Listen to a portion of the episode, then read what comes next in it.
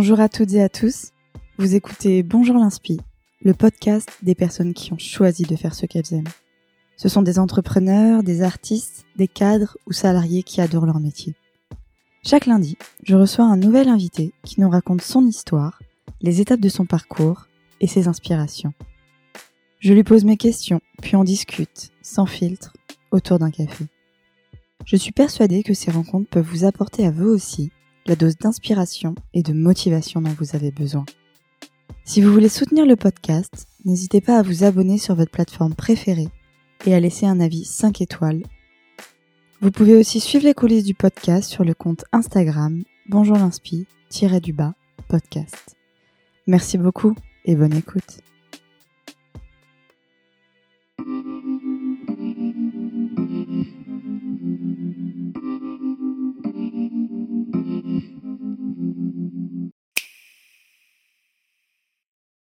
Bonjour Jean, bonjour Jean Moreau. Bonjour Cassandra. Je suis hyper contente euh, que tu aies accepté euh, mon invitation sur le podcast et aussi de m'accueillir euh, du coup dans, tes nouveaux locaux chez Phoenix. Avec plaisir. merci beaucoup. Du coup, j'essaie d'alterner un petit peu quand, quand, je rencontre des invités entre eux, qui se présentent, moi qui les présente. Donc là, je vais, je vais te présenter rapidement. Tu me dis si, si je fais des erreurs. Hein, je te ça roule. rapidement. Donc, bah, tu es Jean Moreau. Tu as fait une école de commerce, l'ESSEC, avec une majeure surtout finance. Et ensuite, tu es allé faire Sciences Po en affaires publiques. Après ça, tu es rentré dans une banque d'investissement qui s'appelle Merrill Lynch. Tu y es resté pendant 5 ans, où tu as fait principalement de la fusion-acquisition.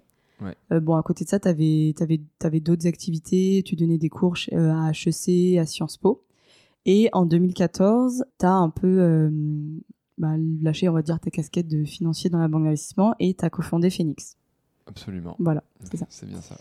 Parfait. Donc j'ai pas dit, euh, j'ai pas dit de bêtises. Non, non la mini bio est, est, authentique. Oui, je vais pas en faire trop long parce qu'on va, on va parler un peu de tout ça. Du coup, moi j'avais, euh, j'avais une première question à te poser, c'est euh, quand on voit ton parcours, tu as fait de la finance et après tu es allé chez, chez Merrill Lynch. Est-ce que c'est que c'était un choix vraiment réfléchi dans le sens où tu avais vraiment envie de faire ça ou c'était plus bah, la direction un petit peu, enfin la suite, pardon, la suite logique des événements de, de l'école de commerce? C'était un choix. Je suis quelqu'un de, plutôt posé et réfléchi, donc euh, c'était un choix euh, qui reposait sur 3-4 euh, éléments.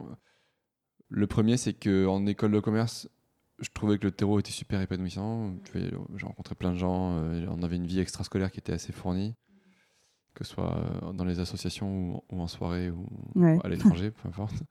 Et, mais en revanche, je trouvais que les cours avec le recul maintenant, je pense que je, devrais aborder différemment, mais je trouvais que les cours manquaient un peu de, densité, de technicité, et il euh, y avait que deux matières qui me paraissaient euh, un peu dans la lignée de la prépa, avec un, euh, peu de technicité, un peu d'expertise. C'était un, la finance, où on se dit tout le monde ne peut pas faire ça, et il y a comme un peu de maths, un peu d'Excel, un peu de modélisation, un peu de, projection, et puis le droit, qui est un métier technique aussi.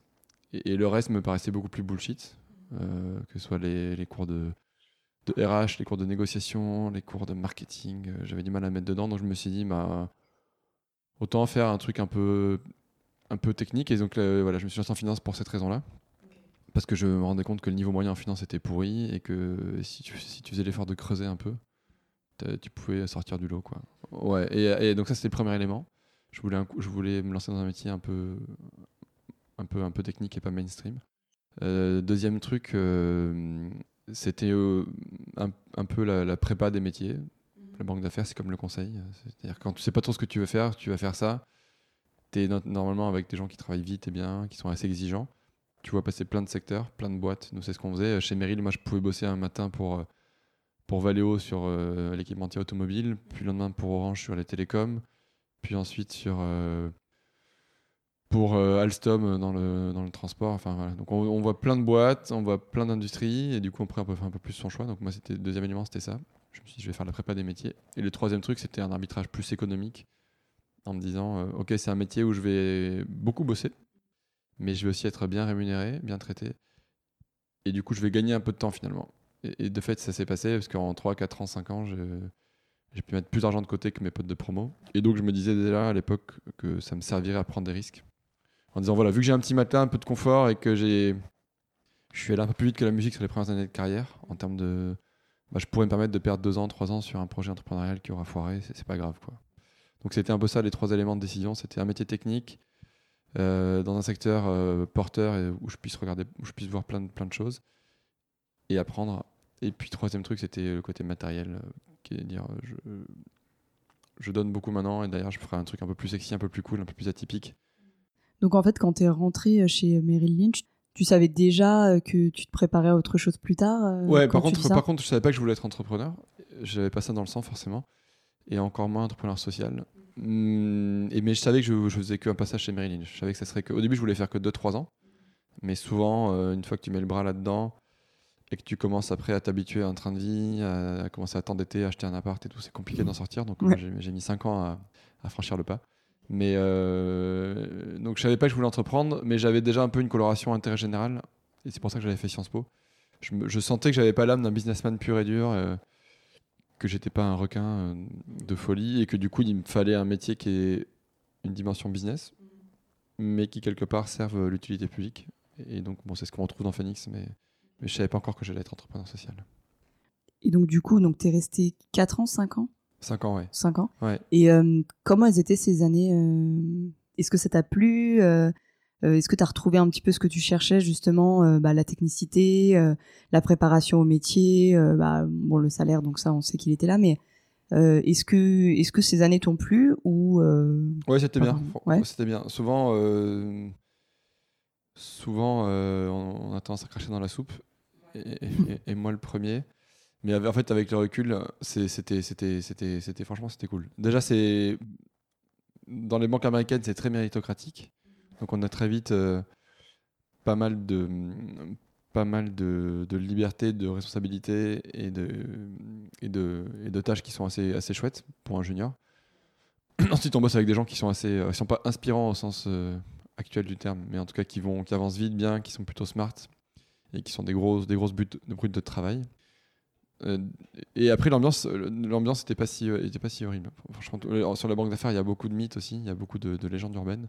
En vrai, il y a des gens qui sont très sympas, qui sont normaux, qui sont pas des pas tous des bourreaux de travail ou des, ou des geeks, ou, des connards d'ailleurs. Et, donc moi j'ai bien aimé l'ambiance, j'ai bien aimé la formation. Avec avec maintenant avec 10 ans en arrière, j'aurais peut-être pas fait 5 ans. Tu, tu fais 2-3 ans. Je pense que c'est un métier où tu apprends beaucoup au début, la, cour de progression est assez, assez euh, vertigineuse au tout début parce que tu fais plein de trucs. Après, euh, une fois que tu as fait 2-3 ans, as fait, je dis pas que tu as fait le tour du métier, c'est prétentieux, mais euh, ça se, la cour d'apprentissage elle stagne un peu plus. Quoi. Donc j'aurais, je ne regrette pas d'avoir, commencé par ça, j'aurais peut-être pu partir un tout petit peu plus tôt. Du coup, tu dis que tu as, beaucoup apprécié ces années. Et tu en gardes quoi aujourd'hui euh, en tant que euh, bah, cofondateur de Phoenix euh, Aujourd'hui, est-ce qu'il y a des choses que tu as appris dans cette banque qui te servent aujourd'hui? Oui, absolument. Tu apprends plein de trucs. Mais que, dans la banque, mais que c'est pareil dans le conseil en stratégie, c'est pareil dans les métiers d'audit, dans le transaction services, dans tous les métiers un peu exigeants. Moi, j'ai appris ça. Quoi. J'ai appris à travailler, tout simplement. Donc, à rendre des docs en temps et en heure, à résister à pas mal de pression, à bosser de façon à peu près propre, quoi. Tout relire, tout, tout vérifier, à sortir. Alors parfois, je trouve qu'il y avait un peu de, surpréparation et de, de, surchecking et de, enfin, c'était un peu l'enfer, mais in fine, ça t'apprend quand même à avoir des vraies exigences dans le travail. Donc moi, ça m'a appris ça, appris à travailler, ça m'a donné une carte de visite aussi. Ça rend crédible en fait le fait d'avoir fait 4-5 ans dans une, dans une grosse banque comme ça. ça... Et puis, euh, et puis maintenant, j'arrive à, j'ai aussi un petit vernis financier, investissement qui me sert pour les levées de fonds, pour parler à mon, à mon banquier, pour parler à nos investisseurs, pour parler au commissaire aux comptes. Donc euh, voilà, ça rend légitime, ça rend crédible et ça permet de comprendre pas mal d'enjeux financiers d'une boîte et dans la gestion aussi. Hein. Parce que le niveau moyen en finance, encore une fois, je trouve qu'il est assez catastrophique, y compris en sortant d'école de commerce. On n'apprend pas forcément à lire un compte de résultat, un bilan, à faire un diagnostic sur des tableaux de flux. Et voilà, moi, ça, je sais le faire et c'est c'est un avantage. Je suis content. c'est sûr que si tu n'as euh, pas à te replonger euh, dedans et que tu connais, c'est quand même plus simple. Ouais. Donc, tu as fait ces 5 ans et euh, là, tu as décidé de, de, tout quitter. Comment ça s'est passé, cette, on va dire, reconversion? Est-ce que tu en as eu marre et tu as cherché ailleurs? Est-ce que c'était quelque chose qui qui était latent euh, déjà depuis un moment euh, Vraiment, comment ça s'est passé ta décision de OK, euh, je veux faire autre chose? C'était pas un pétage de câble du jour au lendemain, ça c'est sûr. C'était là, c'était latent. Ça faisait quelques mois, quelques trimestres que je me, que je me disais est-ce que, je suis vraiment ma, est-ce que je suis vraiment à ma place? Est-ce que je suis fier de ce que je fais? Est-ce que je suis fier de, de, la, mission, de l'impact? Ou au contraire, est-ce que je suis là pour les mauvaises raisons? C'est-à-dire une sorte de prison dorée, le confort, le CDI, le salaire, tout ce qui va avec, tous les à côté, les taxis, les, plateaux de sushi et tout. Euh, et, le prestige. Et donc, euh, voilà, après, j'ai réalisé au bout d'un moment que. Mais c'était quasiment un questionnement philosophique ou, un caprice de sale gosse, hein, mais que, j'étais pas là pour euh, juste rembourser un emprunt, payer des factures et attendre impatiemment mes trois semaines de vacances l'été. Et donc, je voulais switcher d'un métier qui soit un, métier subi vers un métier plus euh, libérateur, un métier à vocation. euh. Et voilà, je me rendais compte que ça faisait plusieurs mois, encore une fois, que je me plaignais le, euh, soir chez moi ou avec mes, en famille ou avec mes potes en dîner en disant Ouais, ça va, mais bon, franchement, c'est pas je, tourne un peu en rond, je m'éclate pas, ça n'a pas beaucoup de sens. Et donc, au, lieu- de me plaindre et de, faire ma pleureuse, je me suis dit Bon, bah, allez, on va, on va prendre le destin en main et on va changer. Et, donc, au début, j'ai regardé plein de trucs. J'aurais pu partir en ONG, j'aurais pu partir dans la microfinance, j'aurais pu partir dans. Et puis finalement, je, me- suis rapproché d'un truc qui était assez à la mode à l'époque, mais c'était encore le tout début, mais les, les SEC avaient pas mal d'avance, qui était l'entrepreneuriat social. Et, euh, et j'ai grenouillé dans cet écosystème-là et je me suis dit, en fait, c'est ça que je veux faire. C'est la bonne synthèse entre le business, l'intérêt général. Je me sens trop loin du monde associatif, non marchand, ONG, militant, etc. C'est pas ma culture. Je me reconnais plus dans le business traditionnel euh, et le capitalisme à l'ancienne. Euh, croissance, dividende, rentabilité, etc. Et je trouvais que l'ESS était le- le- le- la bonne voie médiane pour, euh, pour réinventer la suite de ma carrière et, et ça a été le cas. Je trouvais ça cool. Ok, donc en fait, ce que tu expliques, c'est que euh, donc pendant plusieurs mois, tu as commencé à sentir que euh, chez Merrill Lynch, ça allait, ça allait plus de ton côté, euh, Ouais. que tu trouvais plus de sens, etc. Tu as quand même, voilà, as quand même réfléchi euh, à tout ça avant de partir. Bon, moi, ça fait vachement écho à mon expérience, parce que c'est exactement ce qui m'est arrivé. En fait, euh, bah, moi, j'ai fait du conseil, donc on en parlait euh, tout à l'heure, mais euh, Mm. pareil, ça m'a pris plusieurs mois à me dire, ok, en fait, ça fait plus du tout sens pour moi, mais mais je sais pas vraiment ce que j'ai envie de faire, je sais pas ce que je vais faire derrière. Toi, du coup, ta démarche, ça a, é- ça a été de pas forcément quitter Lynch tout, de suite, mais de te renseigner avant, avant de, de tout quitter, quoi. Ouais, ouais, Enfin, on va moi, dire. je- enfin, moi, moi, je l'ai fait comme ça. Et euh, c'était compliqué parce que c'était, compliqué à gérer parce que c'est des métiers où tu es vachement sous pression avec beaucoup de boulot donc t'as pas forcément le temps de prendre du recul. Et parfois c'est aussi bien de couper court et dire ok bah là je me j'ai plus le choix parce que sinon t'es vite dans la machine à laver euh, du matin au soir et tu t'as pas le temps en fait de te poser les bonnes questions. Mais moi j'ai, réussi à le faire. Et euh, ouais j'ai, j'ai- je commençais à prendre un peu de temps. Le, le soir le week-end euh, commencer à faire des déj avec des gens euh, à rencontrer des personnes à, à commencer à faire de la veille un peu passive sur les sur LinkedIn donc je screenais un peu des profils de mon réseau en disant tiens, qui dans mes contacts a une trajectoire que je trouve euh, sexy, cool, euh, qui a une carrière inspirante, qui a un poste qui a l'air sympa. Et puis j'ai essayé de les contacter, de discuter avec eux, etc. Et euh, c'était pas mal. Même si à l'époque LinkedIn était, était moins bien fait. Et donc je, je tournais dans une espèce de boucle algorithmique où j'avais toujours les mêmes gens. Qui Ah oui.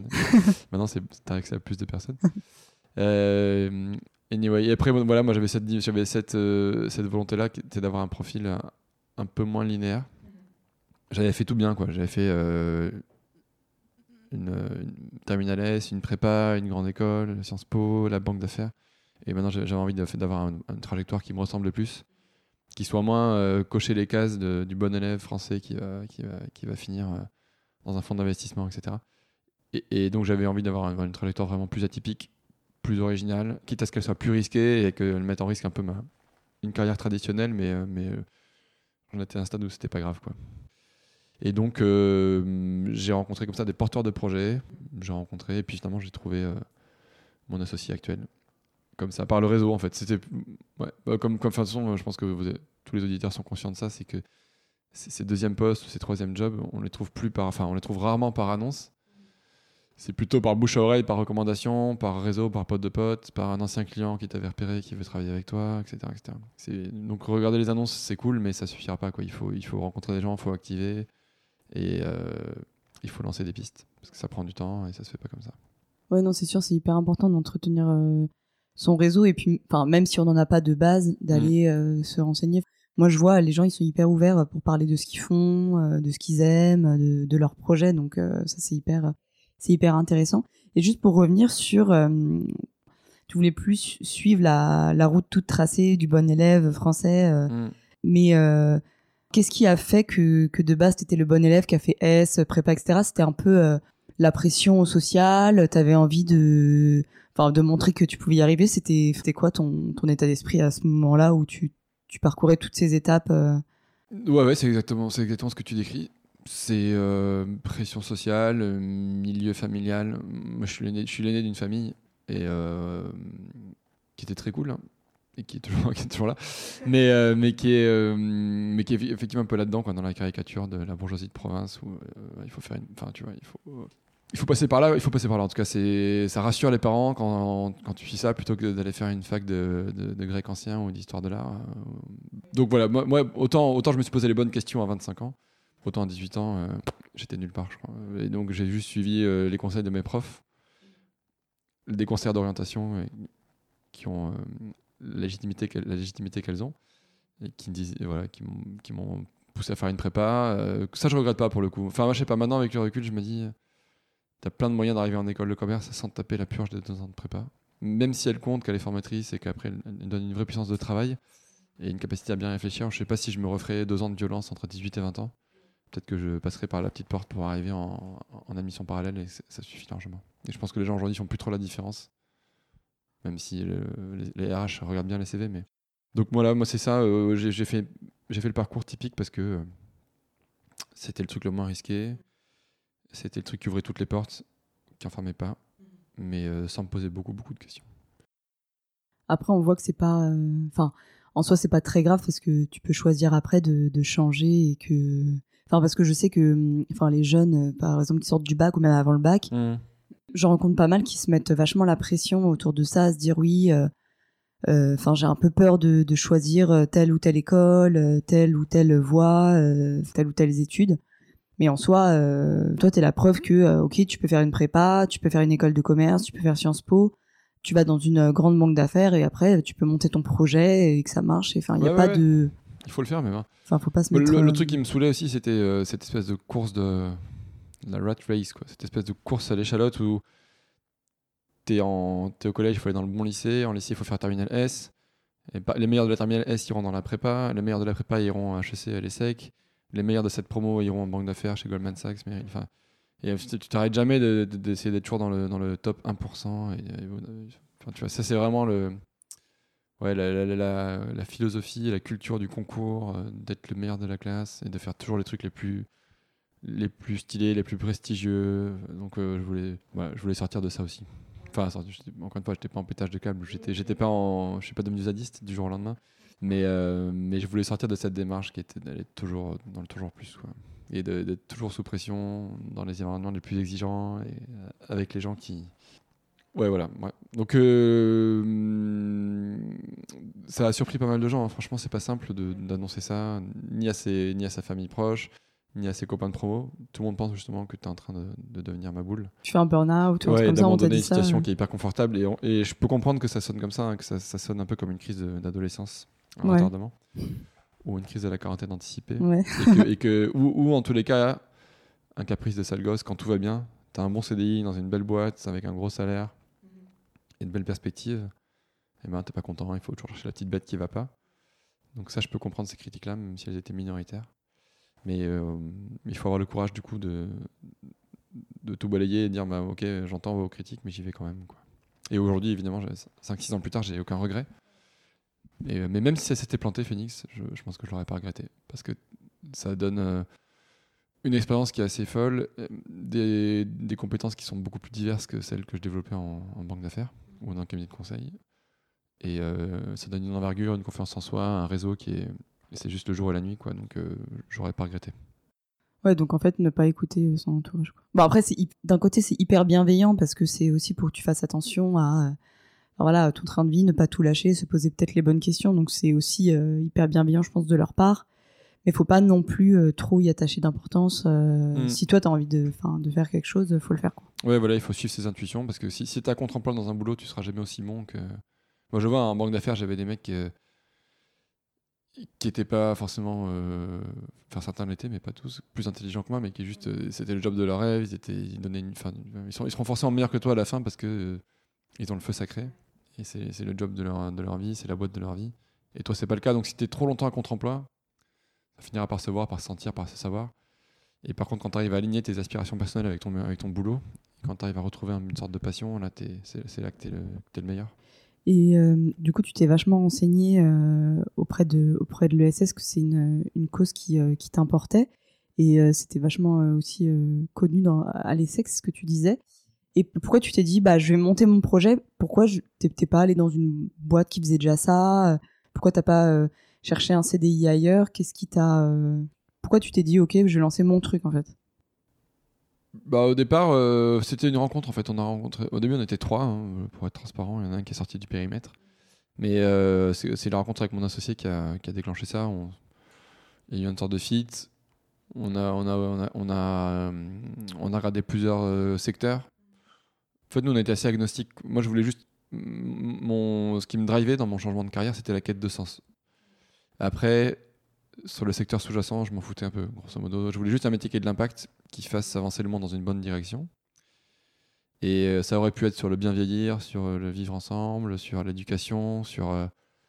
Euh, bon, ça a été les déchets et le gaspillage alimentaire, mais encore une fois, ça aurait pu être une thématique, même santé. À partir du moment où elle, améliorait la planète et où j'avais une fierté à dire je construis un truc à impact positif. Et donc, on a creusé plusieurs thématiques. Et on, on s'est dit que sur les invendus, les déchets et le gaspillage alimentaire, il y avait une page blanche et qu'on avait plein de trucs à construire. Donc, euh, j'aurais pu, franchement, j'aurais pu euh, rejoindre une boîte en cours de route. Et d'ailleurs, je trouve qu'être euh, comme ça dans les premiers employés d'une startup, c'est assez cool. C'est peut-être moins compliqué, peut-être moins compliqué et moins, moins exigeant et, moins, moins, Tu vis moins les montagnes russes que, dans, quand tu es cofondateur. Et pourtant, tu es, au centre du truc, tu es au centre du game, et donc c'est pas mal aussi. C'est une position qui est assez confortable et qui est assez intéressante d'être genre ce qu'on appelle les first employees dans une startup euh, de l'ESS qui vient de se lancer. Ça aurait pu être le cas, mais ça s'est pas fait comme ça. C'est plus l'histoire. quoi. Et donc, ton, ton associé s'appelle Baptiste, c'est ça? Ouais. Et donc, vous vous êtes rencontrés comme ça quand tu euh, quand, quand essayais de rencontrer des personnes, etc. Euh? Ouais, par le réseau des anciens de Sciences Po, pour le coup. On a fait rencontrer une personne. Et, et puis après, Baptiste. Euh, et, voilà. Mais c'était pas à la base, c'était pas c'était pas un pote, c'était même pas une connaissance quoi. on se connaissait pas. Donc on a commencé à bosser ensemble pendant pendant quelques mois de façon informelle, en, parallèle de mon boulot quoi. Donc le soir et le week-end pour essayer de faire émerger un peu un début d'idée, un début de modèle économique, euh, quelques quelques quelques écrans du prototype et tout. Et puis après, quand on a vu que le fit était bon, on s'est lancé. Et tu t'es, euh, enfin, je trouve ça hyper pas risqué, mais euh, voilà, quelqu'un que tu connais pas, euh, que bon, t'apprends à connaître, tu l'as, t'as appris à le connaître, mais euh, non, mais t'as pas eu un hein. peu peur? Si si, c'est risqué. D'ailleurs, ce que je disais tout à l'heure, au, début, on, au début on était trois, et il y en a un avec qui le risque n'a pas payé. enfin, en tout cas, on s'était planté, erreur de casting. Et donc c'est hyper important effectivement de, déjà de faire des, ce qu'on appelle des due diligence, donc des, prises de référence. Mhm. On appelle des gens qui ont bossé avec les personnes pour savoir un peu leur réputation, leur état d'esprit c'est bien de faire ce que j'ai fait, c'est-à-dire de bosser en mode soirée week-end pour commencer à prendre un peu la température, voir comment il fonctionne, comment il réfléchit. Mais c'est encore mieux de faire une ou deux semaines de, boulot euh, full-time dans des conditions réelles pour voir. Et puis c'est bien aussi de voir, un truc qui était assez éclairant, c'est de voir euh, comment la personne réagit en cas de bonnes nouvelles et en cas de mauvaises nouvelles. Donc euh, c'est important quoi. Bonne nouvelle, enfin, c'est important de voir la, la, complémentarité et puis c'est important de voir que il y a de la résistance au, euh, l'ascenseur émotionnel caractéristique de l'entrepreneuriat, où en gros, tu as une super nouvelle, tu penses que tu es millionnaire, ah mais non, en fait, tu vas, tu vas crever, la boîte est en train de mourir, tu perds un contrat, tu en gagnes trois, enfin, tu vois. Donc ça, il faut être bien accroché et tout le monde ne l'est pas. Mais donc, euh, c'est important de voir les réactions des gens dans les deux cas de figure. Donc vous avez bossé ensemble euh, en parallèle de, de, vos jobs. Lui, il était en poste aussi Ouais, ouais. Et au bout de combien de temps tu bah, as quitté il, était, il était, En fait, il était déjà entrepreneur. Il était sur une autre boîte. Euh, et, au départ, il a cumulé les deux trucs. Et un autre enseignement, c'est que en fait, tu peux pas. C'est compliqué d'avoir plusieurs boîtes en parallèle. C'est même impossible. C'est pas souhaitable. Et donc, euh, la boîte ne décolle vraiment que quand tout le monde est à temps plein, euh, voire à 200%. Donc, il a. Quand on a vu que Phoenix avait une bonne, bonne perspective, il a, il a arrêté sa première boîte. Et il est basculé à, temps plein sur Phoenix. D'accord. Et donc, au bout de combien de temps t'as as quitté Merrill Lynch Ça a duré six mois, je pense. 6-9 mois, cette phase d'exploration. Et, euh, et, de, commencer à, tester, à bêta-tester une idée. Et puis après, quand j'ai commencé à sentir que déjà dans ma tête, j'étais plus du tout. Enfin, j'étais plus au boulot, quoi. Et que je faisais vraiment le service minimum pour pas me faire virer, mais que j'étais plus. je me suis dit, ok, déjà, c'est pas cool par rapport à mon employeur actuel. Et, euh, même si en fait, je m'en foutais un peu parce que. Parce que la réputation, vu que je, vu quittais le milieu, euh, c'est jamais bon de, de griller sa réputation. Mais en l'occurrence, moi, je, je comptais passer dans la finance, donc euh, au pire, je m'en foutais. Mais bon, je voulais être un, être un minimum respectueux par rapport à mon employeur des cinq dernières années. Donc quand j'ai senti que j'étais plus dedans, je, je suis allé toquer à la porte en disant voilà les gars, ça y est, je, je suis en train de switcher, j'ai une idée en tête, la voici, c'est ça, ça n'a rien à voir avec la finance, je vais pas chez le concurrent, je vais pas dans un autre cabinet, je vais pas dans une autre banque. Et euh, j'ai fait mon coming out. Ouais. Mais, euh, et après, voilà, il y a une petite phase de, de négociation du départ, de, de préavis, et puis c'était parti. Et t'as pas eu peur Parce que justement, tu parlais tout à l'heure de, enfin, d'un métier quand même assez confortable où tu gagnais bien ta vie. Ça t'a pas fait peur justement de perdre peut-être ce confort et te lancer dans l'entrepreneuriat? Comment tu, tu, te sentais à cette époque? Si, si, ça fait. Enfin, c'est pas que ça m'a fait peur, mais euh, moi, je savais que j'étais surpayé et j'avais pas besoin de ce salaire-là pour vivre correctement, même à Paris. Donc j'ai toujours été vigilant à pas m'habituer à, à pas m'habituer à tout ça et à pas avoir un train de vie délirant et à pas dépenser. Donc moi j'avais la certitude qu'avec un tiers ou, la moitié de mon salaire, je, ça me suffisait largement. J'avais pas j'avais pas d'attente euh, hyper élevée en termes de rémunération. Je, je suis pas quelqu'un de très greedy et et euh, mais, c'est sûr que j'avais en tête. Alors je, pense que ce que j'avais pas en tête c'est que c'est quand même très long une startup et que moi je me disais bon bah c'est bon dans 2-3 ans je vais retrouver euh, un vrai salaire. En fait ça prend du temps quoi. Ça prend du temps donc ça il faut il faut s'accrocher. Même quand ça se passe bien il faut voir ce que ça veut dire hein, de payer un salaire, de payer ne serait-ce que euh, 30-40 000 euros euh, brut. Bah, ça en coûte euh, presque le double, hein, tout compris pour une boîte. Donc c'est là que tu prends conscience que pour faire 100 000 euros de chiffre d'affaires, bah, il faut se lever tôt. Donc, moi j'ai un peu sous-estimé ça. Je pensais que ça serait plus facile, que ça viendrait plus vite. Et en fait, ça prend du temps. Vous avez mis combien de temps à réussir à. Nous, on s'est créé, créé, en mars 2014. Et euh, la première année, on a fait 100 000 euros de chiffre d'affaires. Et on a fait une levée de fonds euh, au bout de 18 mois, à l'été 2015, où on a levé à peu près un million d'euros pour, euh, pour lancer la machine, amorcer la pompe et tout. Et avec cet argent-là, on a pu commencer à se salarier. Donc ça a duré ouais, entre, entre 18 et 24 mois. Voilà. Et, euh, et donc, ouais, pour revenir donc, sur euh, Phoenix, parce qu'on en parle depuis tout à l'heure, mais on n'a pas forcément expliqué vraiment ce que c'était. Est-ce que tu peux nous présenter Phoenix? Ouais, je, je pense que je l'ai fait peut-être 10 000 fois. Euh, donc je vais le refaire. d'ailleurs, c'est un sujet quand tu quand es entrepreneur comme ça et que tu pitches euh, pendant 5-6 ans. T'en as marre c'est, dur, de trouver le bon, c'est, c'est dur de trouver le bon dosage entre un discours rodé et, euh, et en même temps retrouver un peu la, la, flamme du début. Mais comme nous, ça change vachement et qu'il y a plein de services qui sont lancés tout le temps, euh, c'est assez cool. Donc en gros, chez nous, euh, chez Phoenix, qui est une entreprise de l'ESS et même de plus en plus, moi, j'aime bien nous, nous ancrer dans ce qu'on appelle maintenant la tech for good. Parce que l'ESS a un, a un côté que je ça plaira peut-être pas à Jonathan, euh, qui était le précédent speaker, mais a un côté que je trouve assez militant, revendicatif, presque politisé. Quoi. Donc euh, l'économie sociale et solidaire en France, c'est très euh, les mutuelles, les scopes, les associations, etc. Dans lequel je me reconnais un tout petit peu moins que dans l'acception anglo-saxonne qui est le social business. Et, et, donc la tech for good est un, est un peu confluent des deux. C'est la technologie au service du bien commun nous, c'est un peu là-dessus qu'on est. Et donc, nous, qu'est-ce qu'on fait? On, accompagne la distribution, les industriels et plus généralement tous les commerçants et producteurs dans la fin, de vie de leurs produits, leurs invendus. Donc, on les, accompagne pour éviter le gaspillage alimentaire, mais pas que. Et en gros, on propose donc à la fois à, Leclerc, Intermarché, Super U, mais aussi à des boulangeries de quartier, euh, à des industriels type euh, Innocent, les Deux Vaches, euh, Danone, Michel et Augustin, de valoriser leurs produits à partir de J-3, J-2 par rapport à la date de péremption. Et on fait trois choses pour eux. Dans un premier temps, on revend les invendus sur une application mobile, grand public, qui s'appelle l'application Phoenix, qui est disponible sur tous les stores et que je que j'invite les auditeurs à, à télécharger dès ouais, à présent. Ouais. Donc l'appli Phoenix qui permet d'acheter à prix cassé, moins 50, moins 60% les invendus en date courte. Et on les réserve, on les paye en ligne, on passe chercher un point de vente. Et ça évite le gaspillage. Donc ça c'est vraiment pour le consommateur ouais, lambda. Okay. Ça c'est assez nouveau chez nous, ça a quelques, quelques trimestres. Mais c'est un truc sur lequel on mise pas mal. On n'est pas seul sur le marché, mais il y a une place. Deuxième truc, c'est euh, ce qui n'a pas été revendu au consommateur à prix cassé Donc euh, après, les, après les, les, consos, on bascule chez les assos. ça, c'est notre pilier historique. C'est plutôt du B2B ou B2A de l'association. Et donc là, on donne des palettes entières au Reste du Cœur, à la Banque Alimentaire, au Secours Populaire, au Secours Islamique, au Secours Catholique, euh, à la Croix-Rouge, dans une logique de solidarité et de redistribution aux plus démunis. Et dans un temps 3, ce qui a été euh, ni racheté à prix cassé par les consos, ni donné à des assos, c'est proposé à des animaux. Donc euh, une ferme, un parc animalier, un centre équestre, une porcherie ou la SPA. Ils vont récupérer les fruits et légumes hors calibre, moches.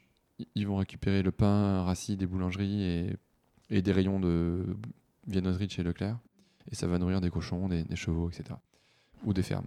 Et donc le but avec ces trois canaux, les consos, les assos, les animaux, c'est de, bâtir un monde sans gaspillage et d'arriver à faire du zéro déchet. Et donc les poubelles normalement sont vides une fois qu'on a branché ces trois canaux de valorisation. Il n'y a plus rien dans la poubelle de déchets organiques, donc de, ce qu'on appelle les biodéchets. Tout est parti dans des filières de seconde vie euh, plus intéressantes que ce qui était fait jusqu'à maintenant, à savoir l'incinération, l'enfouissement ou la mise en décharge. Donc voilà, si je vais plus loin, la vision, c'est ça, c'est qu'on essaie de, mettre en place une sorte de nouveau standard dans la gestion des, invendus et des déchets, où en fait on, leur redonne de la valeur et, euh, et, on remplace le modèle historique traditionnel de la poubelle, le camion poubelle, le centre de tri, l'incinérateur. Nous, on essaie de remettre un peu de bon sens au cœur du système et de venir brancher des filières euh, de, bon, de, ouais, de plus malines. Quoi. Qui, on n'a rien inventé, hein, parce que c'est retravailler les restes, c'est ce que faisaient nos, grands-parents il, y a 50 ans, mais on le met en pratique à grande échelle euh, dans l'industrie et, la distribution. Ok, en fait, euh, vous évitez que euh, bah, leurs invendus se retrouvent à la poubelle, du coup, vous leur faites gagner de l'argent aussi par ce biais. D'une part, on... ils, économisent des frais de destruction, parce que tout ce qui est revendu, donné ou valorisé dans l'alimentation animale n'est plus détruit, incinéré et enfoui. Donc ils réduisent vachement leur facture de destruction de, coûts de traitement de déchets. ça, c'est le premier levier. Et puis en plus, par ailleurs, soit le produit est vendu au consommateur sur l'application, et donc c'est du chiffre d'affaires en plus pour le magasin, sur des produits que jusqu'à maintenant ils ne vendaient pas. Donc c'est du chiffre d'affaires additionnel. Ce qui est donné à des assos ouvre droit à une réduction fiscale, parce que c'est du don en nature à une œuvre d'intérêt général ou d'utilité publique, donc ils peuvent euh, défiscaliser jusqu'à 60% de la valeur en stock des produits donnés. Et sur la troisième pilier, les animaux, euh, il y, a juste la réduction de, de coûts parce que toute tonne qui est valorisée chez un fermier n'est plus détruite, et donc euh, c'est toujours moins cher que, que de le filer en, destruction. Et donc nous, on prend une commission là-dessus, et, et donc c'est avec ce modèle qu'on a réussi à créer 130 emplois en 5 ans, que l'an dernier, on a fait à peu près 9 millions d'euros de chiffre d'affaires en 2018, et cette année, si tout va bien, Inch'Allah, on devrait finir autour de entre 14 et 15 millions. Donc donc c'est une belle c'est une belle histoire. Bah, c'est ce que je vous souhaite. Bah Pourvu que ça dure. Et puis et puis ce qui est cool dans enfin ce qui fait la magie de ces modèles là de l'ESS et de la Tech for Good, c'est que on est aussi fier de dire qu'on fait 15 millions et qu'on a créé 130 emplois que de dire qu'on a redistribué près de près de 70 millions de repas en, en 5 ans et que tous les jours on est sur un rythme de, de 120 000 repas sauvés de la poubelle. Donc euh, c'est chouette. On a, un impact extra-financier qui commence à être euh, significatif et dont on est, dont, l'équipe est vachement fière. Et du coup, là, tu te retrouves dans, ton, euh, dans ta quête de sens. Ouais, ouais, voilà, je me retrouve dans une sorte euh, de boîte un peu hybride qui marche sur deux jambes. Euh, nous, on, nous on, est, on, est, on est quand même. J'ai pas oublié tous mes réflexes de bon élève et de, et de banquier d'affaires. Donc, on, est, on, est, on a quand même une boîte qui est super ambitieuse. C'est dans la culture d'entreprise. On, lance plein de trucs. On, on, a pas mal de niaque et d'ambition. On n'est pas une boîte pépère. Quoi. On est, donc, on aspire quand même à être les leaders, à être les meilleurs sur notre secteur. Et donc, c'est aussi pour ça qu'on a une trajectoire de levée de fonds, de recrutement, de partir à l'étranger, de lancer plein de produits, B2B, B2C, etc. Mais, je suis content que cette énergie, cette ambition, elle soit au service d'un projet impact et que du coup, on marche sur deux jambes une jambe croissance, rentabilité, euh, ambition et une jambe impact extra-financier. Et, et c'est ça qui est cool. Et euh, quand vous êtes euh, lancé, après on parlera bah, justement de, la réussite de, Phoenix et de la bonne trajectoire, mais quand vous êtes lancé, est-ce que vous y connaissiez quelque chose au gaspillage alimentaire Non, non, on connaissait rien. Non, non, là-dessus on connaissait rien. Et, comment vous avez fait pour... Euh, c'est un enseignement pour les gens qui, hésitent à se lancer.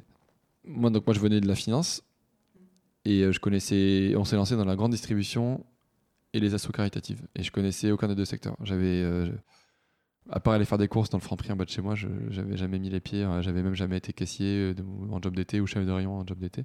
Moi, je connaissais pas du tout la distribution. J'avais quasiment euh, zéro réseau, à part peut-être quelques potes de promo qui étaient en marketing chez Carrefour ou en finance chez Casino. Euh, et pareil dans le monde associatif, c'est un monde que je découvrais. Euh, ces codes, le côté politique et l'organisation de la banque alimentaire, des restos du cœur, je connaissais pas du tout. Avec pareil quelques mini contacts, mais c'était super embryonnaire. Et, et ben, en tout cas, nous, notre point de vue, notre retour d'expérience, c'est que quand on est euh, motivé, sérieux et qu'on fait bien son boulot et qu'on essaie de bien comprendre un secteur, de se l'approprier, en quelques mois ou quelques trimestres, on comprend euh, qui sont les personnes clés à, rencontrer, on les rencontre. Et après, on se fait, on se fait un. Si on bosse bien, si l'équipe est sérieuse, si le projet tient la route, on se fait vite un- une réputation, un réseau, du bouche à oreille. Et, et nous, euh, ouais, en, je sais pas, en 18 mois ou en 2 ans, j'avais l'impression qu'on avait fait le tour de, de notre écosystème et qu'on avait l'impression de- d'être là depuis 10 ans déjà. Quoi. Donc, c'est, franchement, il faut pas se mettre de barrière mentale en disant euh, Ah ouais, J'adorerais monter un projet dans l'aéronautique, mais, euh, mais je connais pas ce secteur. En fait, euh, En fait, on peut apprendre Ouais, quoi. on peut le faire et à, la force du, du, du travail et du sérieux, ça, ça passe quoi. On fait son trou et, Ouais. et on Faut se fait pas, accepter. euh, Faut pas s'auto-censurer. peur de ça. Non. Bah, c'est hyper intéressant parce que je pense qu'il y a beaucoup de personnes qui ont, peur de ça. Enfin, moi, je sais que par exemple, il y a des fois où. euh, moi, j'ai tout le temps plein d'idées que je veux lancer. euh, Et je me dis, mais en fait, euh, ça, j'y connais absolument rien. Je vois pas comment je pourrais faire. Et toi, tu dis, bah non, en fait, euh, t'apprends sur le tas, euh, t'apprends. Ouais, ouais, le, plus dur, c'est de, l'entrepreneuriat et, le, et, le- et les startups, c'est plutôt un état d'esprit qu'une vraie, compétence. Après, il y, a des- méthodes qui s'apprennent, mais tu peux les appliquer à n'importe quel secteur. C'est juste euh, repérer des frictions, des insatisfactions, des trucs, moins, des trucs qui sont mal, euh, mal faits, et puis euh, venir brancher des services qui correspondent à ces, à ces constats de problèmes. Mais pas besoin d'être un expert du sujet. Le seul- la seule limite à ce, ce discours-là, c'est que du point de vue investisseur, quand tu veux lever des fonds, ça pose question, quoi, parfois. En disant, euh, ça aurait été plus normal, ça aurait pu paraître plus normal, plus légitime que ce soit un ancien de Carrefour qui lance Phoenix qu'un mec qui sortait de nulle part de, de banque d'affaires. Parce que euh, il considère que si tu as fait 5 ans chez Carrefour, t'as- tu connais les métiers, les process, tu as du réseau, tu sais comment ça marche, tu connais l'envers du décor. Et donc, euh, il y a un côté euh, intuitif à se dire, bah, je connais bien un secteur et du coup, je connais toutes ces problématiques et tout l'écosystème, donc je vais me lancer sur un projet euh, dans ce secteur-là. Mais l'autre, on est la preuve que l'autre l'autre solution peut fonctionner aussi, c'est-à-dire défricher un truc que tu connais pas du tout. Bah, ça donne de l'espoir du coup. Ouais, tout le monde. bien sûr. Au Et pour revenir un petit peu euh, sur euh, sur Phoenix et votre euh, ascension, enfin je sais pas si on peut dire ça comme ça, mais euh, donc euh, en 2014 vous faisiez 100 000 euros de chiffre d'affaires comme tu disais, l'année Ouais. dernière euh, 9 millions. Vous êtes à 130 salariés, vous venez de faire une levée de fonds de 15 millions d'euros. J'ai vu que vous aviez à peu près 1500 clients et que vous étiez présent dans 5 pays. Tout ça en quoi? En, en, en 4-5 ans? C'est assez vertigineux. Comment toi et ton associé, mais plus particulièrement toi, vous appréhendez euh, ce bah, un peu ce ouais ce changement d'échelle? Est-ce que euh, enfin voilà comment vous, le sentez quoi? Écoute, euh, je pense qu'on a, pour être honnête, je pense qu'on a une partie de mérite, mais on était aussi au bon endroit au bon moment, avec un produit, un service et une vision qui cochait pas mal de cases. On- donc on- avait, on avait, on était sur une thématique à la fois solidarité, ESS, développement durable. Le boom des startups, euh, il est récent et on était en plein, en plein dedans. Euh, on- sur une thématique qui est montée d'un point de vue sociétal et réglementaire qui était le gaspillage alimentaire. Donc euh, voilà, il y, a- une partie qui était ça, le momentum était cool et en même temps on a, on a bossé comme des tarés. Après, ce qui est, ce qui est sûr, c'est que notre métier il a changé 5 fois en 5 ans. C'est pas du tout pareil d'être euh, 5, 10 dans, une, dans un petit bureau comme celui-là où tout le monde fait un peu tout. Quoi. Tu fais à la fois la communication, le commercial, le paiement des salaires en fin de mois, euh, l'achat des matières, euh, des ordis des gens, euh, du, papier, des stylos. Et après, quand la boîte passe des caps, 20, 30, 50 personnes, 100 personnes, 150 personnes, ton métier devient beaucoup plus un métier managérial, puis un métier de recruteur, puis un métier d'organisateur de, la boîte, d'organigramme, puis après un métier de représentation quasiment politique, puis après un, métier de, de manager, de, prise de décision, d'arbitrage. Donc euh, c'est ça qui est aussi cool dans, cette, trajectoire, c'est qu'on a vécu euh, 3-4 grosses phases. Quoi. Donc je sais pas si les auditeurs sont familiers avec ce, truc-là, mais en général, tu dis que dans les startups, il y a, y trois types de profils où il y a trois grosses séquences. C'est euh, ce qu'on appelle le start, le build et le run. Donc le start, c'est l'amorçage. Anté-création plus création. Tu commences à maturer un peu ton idée, ton, ton positionnement, ton modèle économique, ton, ta, pose ta marque, ton logo, ta plateforme de, discours et tout. Tu cherches tes premiers clients. Ensuite, euh, une fois que ça, ça s'est passé, tu passes en mode build. Donc là, tu construis ta boutique, ta machine de guerre. Et tu, tu, voilà, tu, tu, tu structures euh, des fonctions transverses, direction financière, marketing, RH, tu recrutes des bonnes personnes et puis après tu passes en mode run et là c'est plus de la gestion courante quoi. Tu, on n'est pas enfin on n'est pas du tout au stade où la boîte est, mature et pérenne et on est une PME il n'y a plus qu'à la gérer mais c'est sûr que maintenant au début tu gères beaucoup d'urgence et plus ça grossit plus tu gères des trucs importants et l'urgence euh, elle, est déléguée à d'autres personnes et tu es un peu moins dans l'opérationnel euh, ouais. Coup, euh. ouais, ouais un peu moins dans l'opérationnel il faut c'est dur c'est dur aussi de trouver le bon dosage entre enfin dans l'utilisation de son temps entre euh, être aspiré par l'extérieur dans les prises de parole, des tables rondes, des, conférences, des médias, garder la main sur l'équipe, être toujours au cœur de la boîte et comprendre, sentir un peu le terrain, comment, ça se passe, gérer les investisseurs actuels et futurs, les financeurs, voir aussi toujours avoir un pied dans les pour parler à des clients pour être sûr que tu es toujours un peu dans tu réponds à leurs attentes et à leurs problématiques. La question du temps et de l'arbitrage de comment t'organises tes journées, c'est une question qui est super importante. Et du coup, avec ton, ton associé, vous vous êtes euh, un peu répartis les, euh, les rôles, les, les, tâches pour justement gérer un peu tout ça? Ouais, moi je suis plutôt. Euh, moi j'ai deux casquettes. Je suis à la fois. Enfin, moi je m'occupe de deux choses. Je m'occupe de. Donc je suis président et, et CEO, grosso modo. Et donc je m'occupe de tout ce qui est représentation, prise de parole, figure de proue de la boîte à l'extérieur, à la fois pour la marque employeur et puis pour la marque de manière générale, et passer les messages faire du lobbying, euh, etc. Ça me prend un bon tiers de mon temps. L'autre tiers de mon temps, c'est euh, de l'investor relation, donc du board management. C'est-à-dire, on a, on a, comme tu l'as dit, on a levé 15 millions d'euros. C'était notre, troisième tour de table. Donc aujourd'hui, on a, on a 5, fonds en capital qui ont mis beaucoup d'argent sur des grosses valorisations avec beaucoup d'ambition. Donc c'est des gens qu'il faut gérer, manager. On a un board mensuel et puis un comité stratégique trimestriel. Donc il faut préparer, faire le reporting. ça, c'est moi qui coordonne tout ça. Ça me prend pareil un bon, un bon tiers de mon temps, je dirais. Et le reste de mon temps, il se divise en encore deux petits blocs. Un qui est, euh, qui est assez important en ce moment, en tout cas dans la phase qu'on vit là, qui est du recrutement. Aller chasser des talents, les repérer, les, embarquer et les faire venir chez Phoenix. Sur des, parce qu'on est au stade où il nous faut des experts. Pendant cinq ans, on avait pas mal de couteaux suisses, des gens qui étaient très motivés, qui adoraient le truc et qui étaient à fond. Mais maintenant, on est à un stade de la boîte où il faut qu'on on débranche des couteaux suisses et qu'on vienne plugger des vraies expertises sur des thématiques type euh, marketing, euh, DAF, euh, commercial, etc. marketing digital. Donc ça, c'est mon boulot des six prochains mois, que j'ai commencé déjà. Et l'autre petit bloc après, à part ça, à part le recrutement, c'est la stratégie. Et ça, pour le coup, elle est en, co-décision avec Baptiste. Est-ce qu'on fait, est-ce qu'on, est-ce qu'on lance cette activité ou pas? Est-ce qu'on ferme cette business unit ou pas? Est-ce qu'on va dans tel pays plutôt que tel autre? Et Baptiste, lui, il est, il est directeur général. Et il a deux casquettes, il est, c'est plutôt le geek de la bande, donc il s'occupe, euh, il n'est pas CTO, mais il s'occupe quand même de tous les outils tech. Et puis euh, il, est, euh, il gère les équipes en interne aussi. Voilà comment on se répartit les, rôles si je caricature un peu.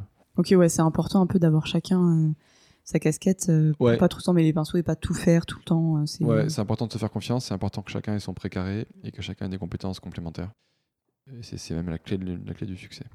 Et moi, je me demandais aussi, euh, est-ce que euh, tu as plus peur maintenant que euh, la boîte marche et que vous êtes 130 et que bah, vous avez levé quand même beaucoup d'argent, vous faites quand même un, chiffre d'affaires assez important Est-ce que tu as plus peur maintenant, tu as plus de pression maintenant ou au début où tu savais pas où ça allait, ça allait mener? Non, j'en ai plus maintenant. Ouais. J'en ai plus maintenant, ouais. Parce que parce qu'effectivement, il y a plus de pression, on a plus de gens à gérer, on a plus de, de parties prenantes entre les banquiers, les financeurs, les investisseurs, l'écosystème. Vu que, vu que Phoenix a une belle trajectoire, on a eu pas mal de couverture médiatique, pas mal de soutien de l'écosystème, y compris politique et tout. Donc, euh, je pense qu'il y a pas mal d'attentes aussi autour de Phoenix. Il ne faut pas qu'on déçoive les gens qui nous ont aidés, soutenus et qui nous mettent en avant partout parce que ça serait assez destructeur pour l'écosystème.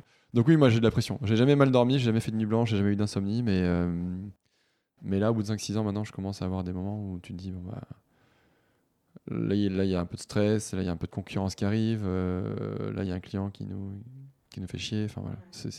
Et comment tu gères ça? Au début, en fait, au début, au début c'est plus de l'excitation, hein, les premières années, et maintenant, c'est plus de la pression. Après, moi, moi comment je gère ça? Bah, J'essaie de prendre du recul de me dire que de toute façon, euh, c'est pas grave. Hein. On n'est pas sur un. on n'a pas un métier, on n'a pas un, bullshit job, donc, mais on n'est pas non plus sur un métier, euh, on n'est pas chirurgien cardiaque, quoi. Donc, je veux dire, euh, même si on loupe, un, même si on loupe une palette, bah, ok, elle va partir à la poubelle, mais personne ne va mourir. Il faut, dédramatiser.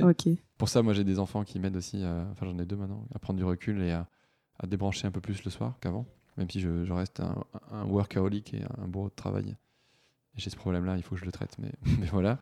Et, après, le dernier truc, c'est qu'on a, on a la chance d'avoir, comme je dis dans l'ESS, la Tech for Good, des, des, des, métiers et des boîtes qui sont pas binaires. C'est-à-dire que même si par malheur Phoenix euh, meurt dans 2 ans, 3 ans, 4 ans, pour je sais quelle raison, on aura quand même. Euh, enfin, tout le temps où la boîte sera restée debout, on aura permis à, des millions de personnes de, de se nourrir mieux.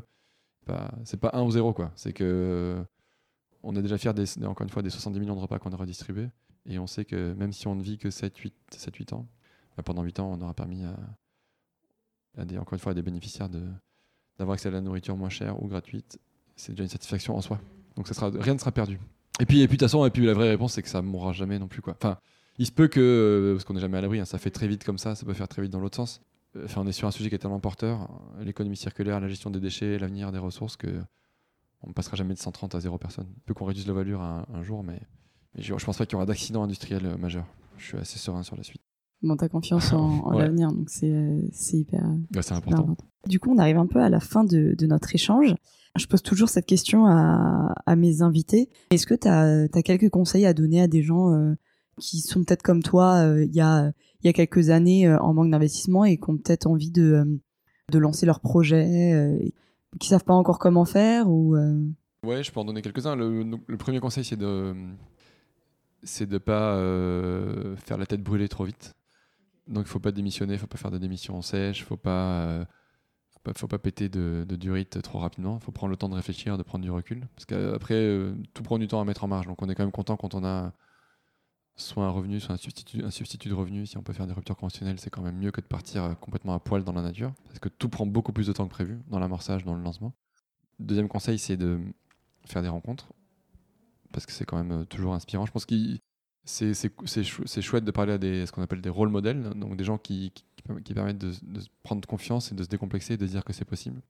Donc parler à des gens euh, qui l'ont fait, qui sont passés, qui sont passés à l'action et pour qui ça a marché. Parler aussi à des gens pour qui ça n'a pas marché parce que c'est instructif de voir qu'est-ce qui n'a pas marché et pourquoi. Après, il y a peut-être des lectures, euh, les podcasts, notamment le tien, mais il y en a d'autres. C'est vrai que mon podcast, c'est un peu ça que je veux, c'est un peu ça que je veux transmettre. Donc, euh. à l'époque, moi, j'en avais pas. C'était pas un format qui était aussi à la mode que maintenant, mais euh, mais moi, j'en consomme beaucoup. Je trouve que c'est un truc qui est assez cool. Le matin dans le métro ou dans les transports, tu je pense qu'on peut en tirer pas mal de choses. Et puis des lectures, mais voilà. Et puis après, suivre ses intuitions, suivre ce qu'on a deep down, et puis et puis et puis y aller quoi, sans se poser trop trop de questions non plus.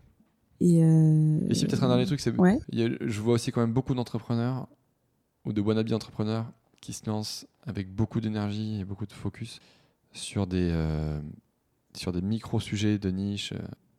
C'est pas ce que je dis n'est pas parole d'évangile, mais euh, mais il y a, oui, je trouve qu'il y a beaucoup de gens qui mettent beaucoup d'énergie sur les trucs qui, qui dépasseront jamais les 1, 2, 3 employés, qui feront jamais plus de 200 000, 200 000 euros de chiffre d'affaires parce que c'est des marchés de micro-niches. Et je pense qu'il faut prendre ce recul-là de se dire, ok, est-ce que le secteur auquel je m'adresse, la problématique que je touche, est-ce qu'elle peut scaler, est-ce qu'elle peut avoir un impact à grande échelle?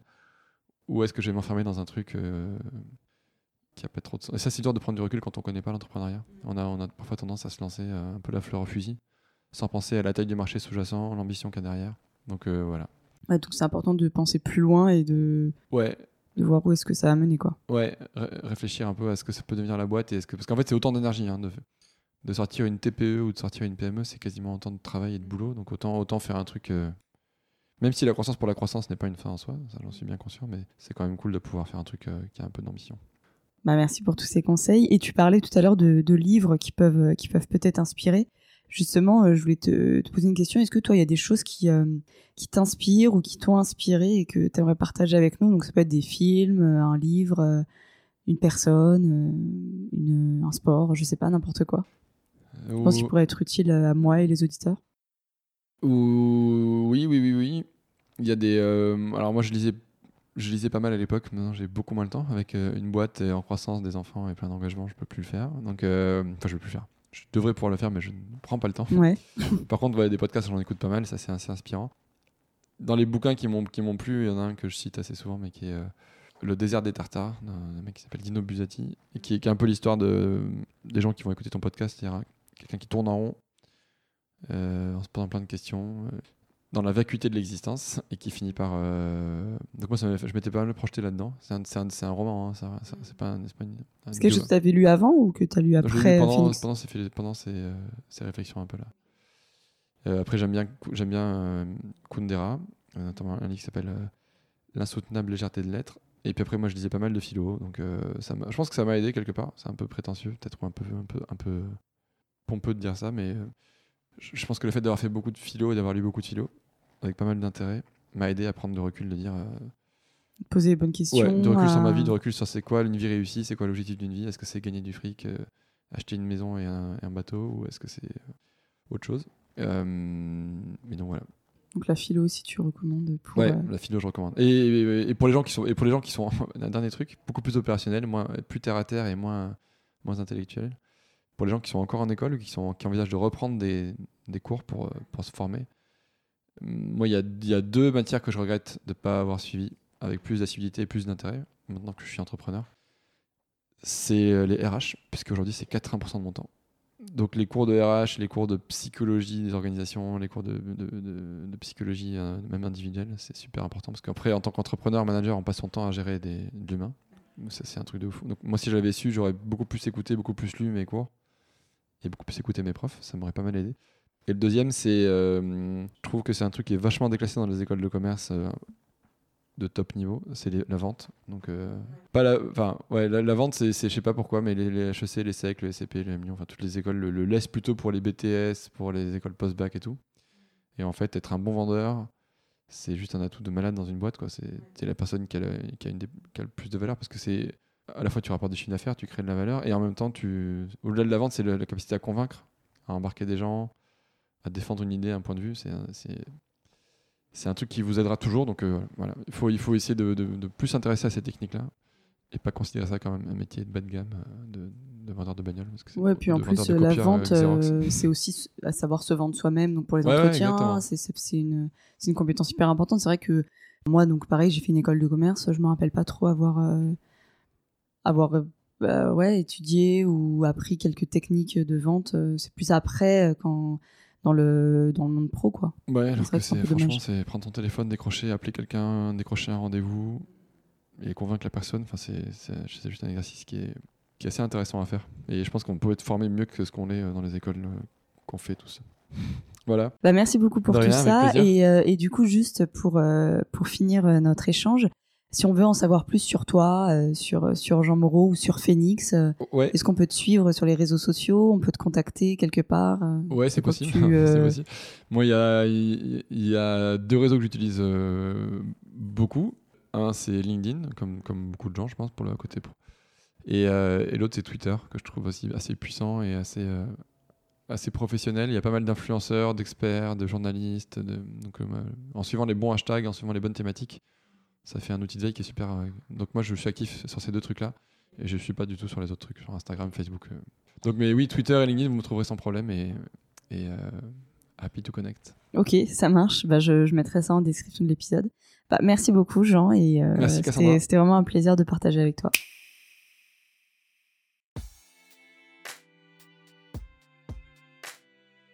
Merci beaucoup d'avoir écouté Bonjour l'Inspi. Si ça vous a plu, dites-le moi en vous abonnant sur la plateforme de votre choix, en laissant un avis 5 étoiles et en le partageant autour de vous. N'hésitez pas à venir me dire ce que vous avez pensé de l'épisode, à me poser toutes vos questions et à me suggérer de nouveaux invités.